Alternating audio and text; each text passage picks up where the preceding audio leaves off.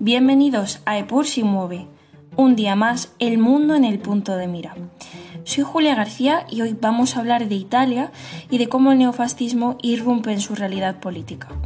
La amenaza de la ultraderecha se hace cada vez más evidente, ahora en Italia, un país mediterráneo cuya deriva ultraderechista lleva siendo una realidad desde hace años. Giorgia Meloni ha conseguido que su partido llegue al Palacio Chigi, tras décadas de marginalidad política. Fratelli d'Italia ha vencido y Sergio Mattarella encargará la formación del gobierno en algunas semanas. La victoria de Meloni parece evidenciar el envejecimiento del electorado y una izquierda desconectada con el país, y con un mensaje muy débil, sin propuestas más allá de ser la alternativa a la derecha. Muchos apuntan a razones mucho más estructurales que vienen dándose desde la dictadura de Mussolini. Si bien en Alemania se ve cómo se vivió un profundo proceso de desnazificación, en Italia las mismas estructuras fascistas pervivieron, solo hubo cambios meramente reformistas. Y es que vemos en partidos como Fratelli d'Italia cómo aún hay señales de ese oscuro pasado. Un ejemplo muy evidente es su simbología fascista.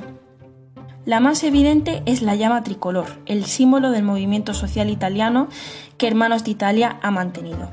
Otro ejemplo es el himno de las Juventudes de la Alianza Nacional dirigida por Meloni durante muchos años.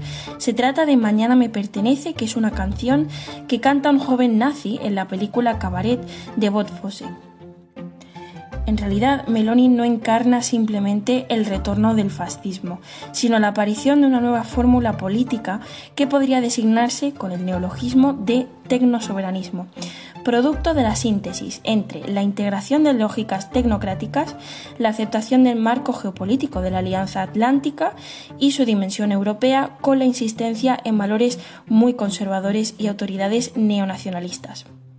Provita y Familia, un lobby católico conservador que sospecha mucho de la educación sexual en las escuelas, ha pedido al nuevo gobierno que elija un ministro de educación que se oponga a cualquier, como llaman, colonización ideológica de género LGTBI en las escuelas.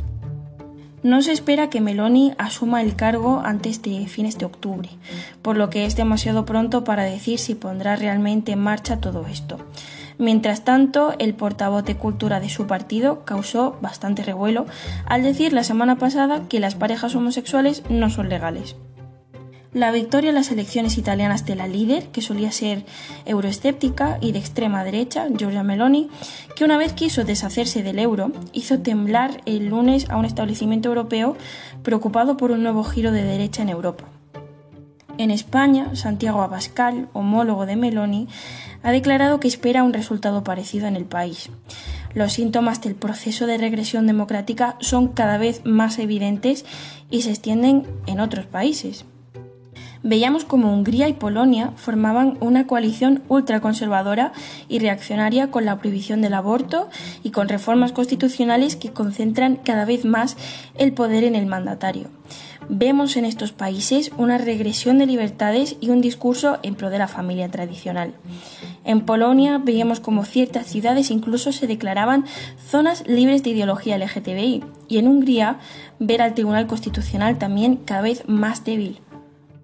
Las elecciones legislativas italianas de marzo de 2018 marcaron la consolidación del bloque burgués de cara al plazo electoral, la Liga había dado la imagen de un partido antieuropeísta y nacionalista, mientras que el movimiento Cinque Stelle se oponía a la casta de los cargos electos y a las élites privilegiadas. Ambos movimientos decían estar situados en el espacio político más allá de la derecha y la izquierda y en el polo opuesto existe una mayoría social heterogénea que se agrega de forma variable en torno al rechazo a las castas, la hostilidad al euro o incluso un impulso nacionalista teñido de xenofobia. El primer gobierno de Giuseppe Conte, basado en la alianza entre los dos ganadores de 2018, mostró la dificultad de identificar una estrategia de mediación capaz de transformar esta mayoría social en un bloque compacto pero el destino apenas más glorioso del segundo gobierno de Conte demuestra que las posibilidades de reconstruir la izquierda, incluso en su versión más light, son casi nulas. el triunfo de Meloni no por anunciado es menos sorprendente, en un voto marcado por la participación más baja de la historia de la Italia republicana, menos del 64%.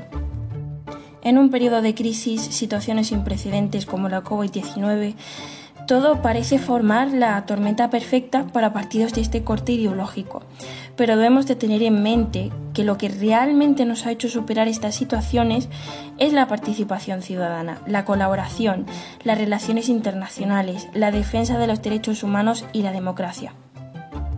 Muchas gracias por acompañarnos una semana más, aquí, siempre, en Epursi Mueve.